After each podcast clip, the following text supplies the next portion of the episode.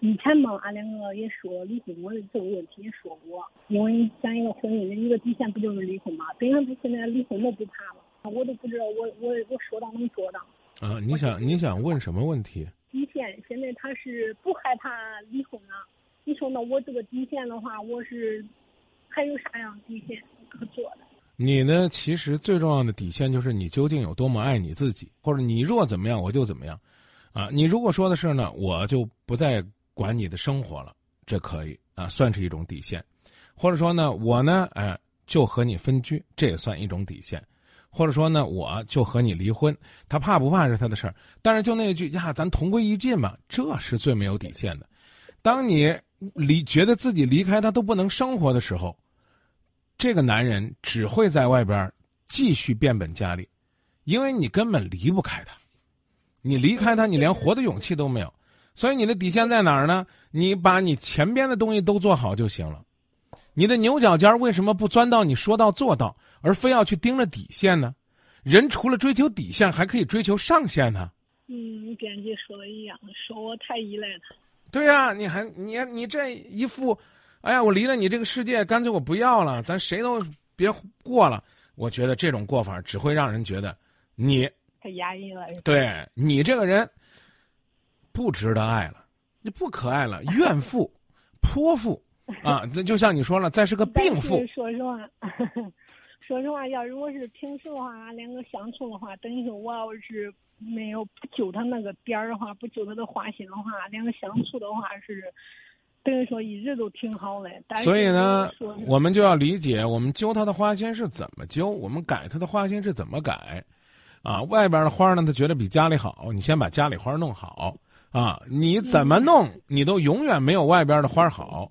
那你起码也对得起自己，而不是在这儿没事干糟践自己。现在问题问问完了吗？嗯，问完了。你等于我现在就是他一一直都不在乎这个婚姻了。你说我这样做，你现在你说的四个字儿，四个字儿，做好自己。你这个人不值得在乎，他就不在乎了。我比如说啊，他在乎钱，你，你就是个挣钱机器，他在乎你不在乎？二，他在乎这个家，这个家里边离了你他就赚不了，他在乎你不在乎？你先把你自己过好，这样离婚了你也无所失。所以当他已经什么都不在乎的时候，你就先在乎自己就行了，因为你没有什么东西可约束他了。你刚才说那个问题非常直白，离婚也不怕，什么也不怕。你跟他耍赖，他更不怕。那你干嘛要去耍赖呢？你还不如过好你自己。我现在我就是想呢，我就是想，我没必要这样折磨我自己。像俺家人都一直那那就从那就从现在放电话开始，不再为这个事儿烦恼了。每天照镜子，我都告诉自己，无论多苦，我都学会微笑。做到了吗？你想。哎，还有一点，又开始了。就这种状态，这这种这种状态，就是无尽的在诉说自己的烦恼，让全世界都知道那个男人有多么对不起你，没有任何的意义。要不然的话，你跟我说什么，都是你把伤口掰开，然后求我撒盐，这都有点受虐的倾向了。天天在这种扭曲压抑当中，求爱得不到，想幸福找不着方向，一定会压抑。你还要让自己继续压抑下去吗？俺家人都想让我去看一点心理医生。我建议你也去看，就好像我们人没有病要去体检一样，去看一看不是什么坏事儿。感冒了都知道去看医生，咳嗽了都知道去看医生，头晕了头疼了都去量个血压，去看看心理医生有什么不好意思的呢？这是我们自己的问题。你不要抱怨你身边的男人，也不愿抱怨你丈夫，你就这个格局，你格局高了，你看不上他了。我叫你把他抱在怀里边，你连要都不要，人之常情，总希望把话说透，把感情努力到极致。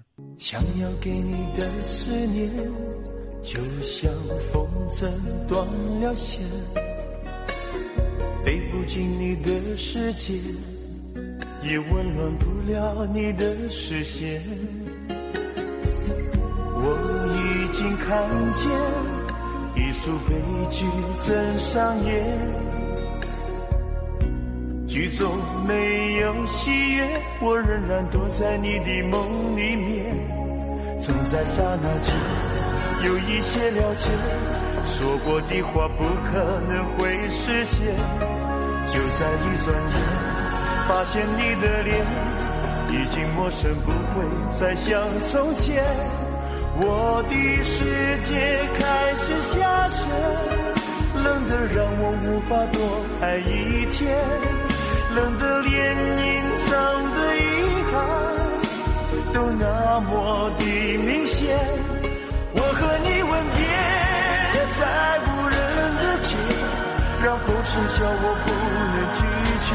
我和你吻别在狂乱的夜，我的心等着迎接伤悲。